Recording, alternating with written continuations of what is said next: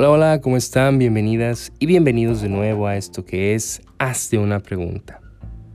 El día de hoy vamos a platicar un poco acerca de la identidad y cómo la identidad nacional se puede ver manifestada en eventos internacionales como en este caso la Copa Mundial de la FIFA. Es un hecho y todos aquí lo sabemos que el Mundial de Fútbol Soccer mueve al mundo cuando menos al mundo occidental, cada vez más inclusive a Oriente y a los demás eh, entornos, rincones del mundo que quizás se habían visto alejados de la cultura occidental y de cómo ésta ha permeado el globo entero. El Mundial de Fútbol Soccer es un acontecimiento que sucede cada cuatro años en el que las selecciones de diferentes países se disputan una copa bajo la premisa de ser los campeones del mundo y de que su país se entrone como la nación en donde el fútbol mejor se juega a nivel mundial.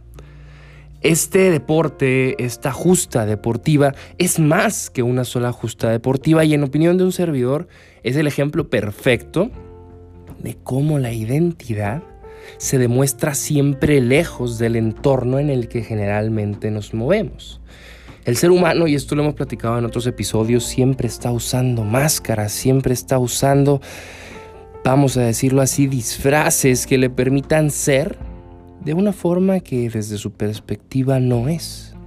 Siempre estamos usando máscaras que nos permitan ser diferentes en diferentes entornos, adecuarnos al entorno o inclusive muchas veces sobresalir en el entorno por nuestra diferencia con las actitudes hegemónicas o predominantes del entorno.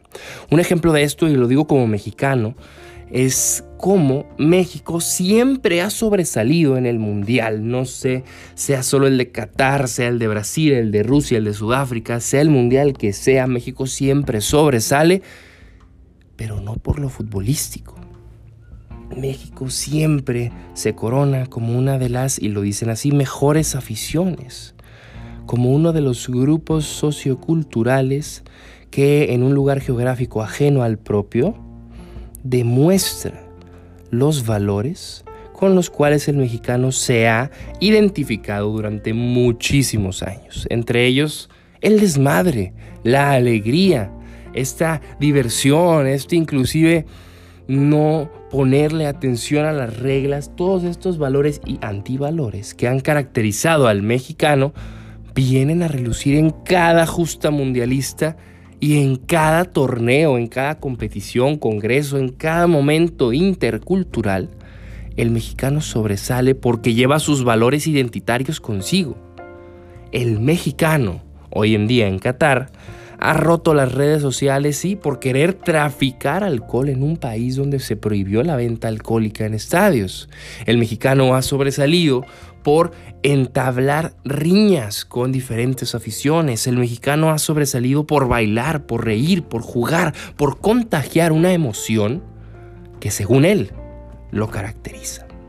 Y eso me lleva a pensar, y con esta reflexión quiero cerrar, en que la identidad siempre se manifiesta lejos del entorno común. Cuando estoy, por ejemplo, en México, pocas veces hablo de ser mexicano, más que en los días patrios, festivos, pero cuando salgo del país, soy mexicano aunque no lo quiera y aunque ni lo diga. Es entonces donde la identidad lejana del entorno se manifiesta y es entonces donde uno puede pensar en qué momento soy verdaderamente yo y en qué momento manifiesto los valores que fundan mi identidad, mi pertenencia. En qué momento abracé los valores que una cultura me dijo que eran míos y en qué momento los saqué de mi entorno. La pregunta verdadera es, cuando vuelvan aquellos mexicanos que están revolucionando Qatar, ¿seguirán siendo iguales? ¿Se comportarán de la misma forma aquí, en su entorno? Ya lo dijo la sabiduría hace muchísimos años, nadie es profeta en su tierra. Cuéntame qué opinas, platícame tus comentarios, dudas, inquietudes, quién crees que va a quedar campeón del mundo y ante todo, cómo crees que se manifieste la identidad en nuestra época actual. Si llegaste hasta acá, muchísimas gracias. Recuerda, una vida que no se cuestiona no es digna de vivirse. Muchas gracias y hasta la próxima.